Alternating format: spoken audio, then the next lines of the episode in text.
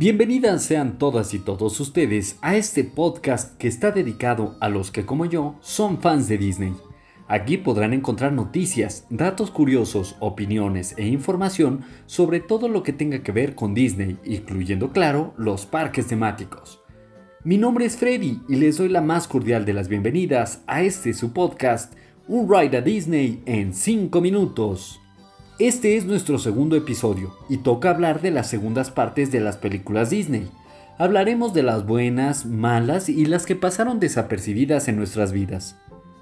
Muchas de las películas Disney han tenido tanto éxito que se ha decidido hacer uno o inclusive dos o más proyectos, ya sean precuelas o secuelas, y aquí te platicamos sobre algunas de ellas.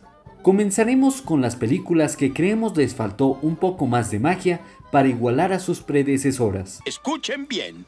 La Sirenita es uno de nuestros clásicos favoritos, pero su segunda parte desafortunadamente tuvo algunos huecos en la historia, desde una nueva villana perdiendo un poco de magia ahí, hasta el estilo de la animación, la cual luce muy diferente a la primera película. Recordemos que La Sirenita tiene inclusive su serie animada, pero la historia de Melody en particular no nos terminó de encantar. ¡Una ruina! ¡Punto! ¡No hubo fiesta! El Jorobado de Notre Dame 2 es otra de las películas cuyas secuelas se quedaron cortas de magia.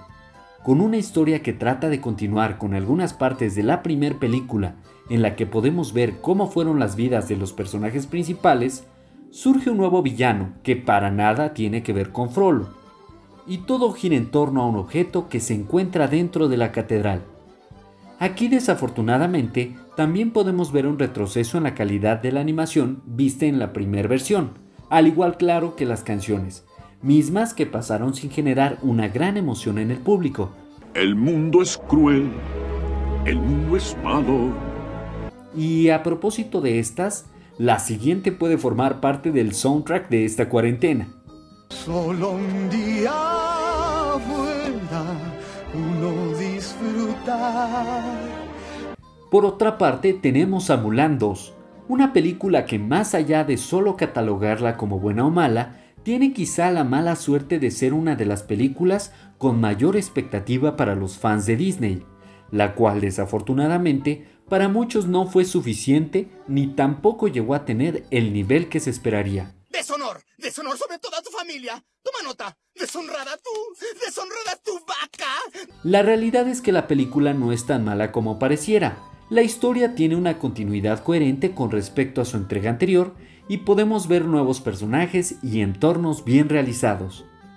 Otro caso similar ocurre con El Rey León 2, película que trata de la historia de los hijos de Simba y Scar. Bueno, técnicamente es su hijo adoptivo, pero toma su lugar para seguir el camino de Scar. Para muchos esta película es buena, inclusive en algunas partes tiene la misma magia que la primera película. Sin embargo, no alcanzó el lugar que se había ganado su antecesora. En el caso de su tercera entrega, conocemos una nueva historia que gira alrededor de los buenos Timón y Pumba, la cual considero a título personal es una película muy divertida que te da la oportunidad de ver la historia original desde otra perspectiva. Un recorrido tras las cámaras en un detrás de las escenas para una intensa e íntima ojeada a la historia dentro de la historia. En el caso de películas más recientes de Disney y Pixar que tuvieron más de una entrega, podemos comenzar con Toy Story, primer franquicia de Pixar que hasta el momento tiene cuatro películas y que en el caso de la tercera y cuarta entrega, además de ver un avance sustancial en el diseño de personajes y tipo de animación, la historia tuvo un éxito increíble, siendo dos de las cinco películas que mayor éxito y recaudación han tenido hasta la fecha. No me rendiré. Tú mataste a mi padre. No, Buzz. Yo soy tu padre. Frozen, por su parte, además de contar con algunos cortos, tuvo un gran éxito en su segunda entrega, y aunque a nosotros en lo particular no nos encantó, sabemos que dentro del público infantil fue muy bien recibida. Inclusive muchos opinan que la historia es mucho mejor que la primera.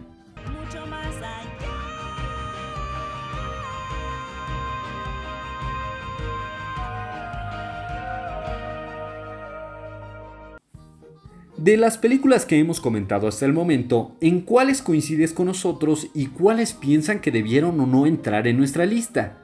Déjanos tus comentarios en el video o contáctanos a través del Instagram a través de la cuenta arroba freddy-jc. Antes de terminar con este episodio, de parte de todos los que hacemos este podcast, queremos felicitar a nuestro amigo Luis Parra 18 por motivo de su cumpleaños. Le mandamos un abrazo enorme y esperamos que esta fecha tan especial se encuentre llena de magia y sobre todo muchos regalos.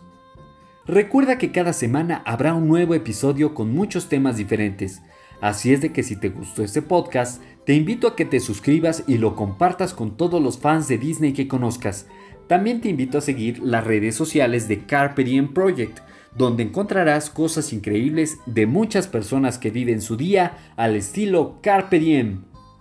Mi nombre es Freddy y acabas de tener un ride a Disney en 5 minutos.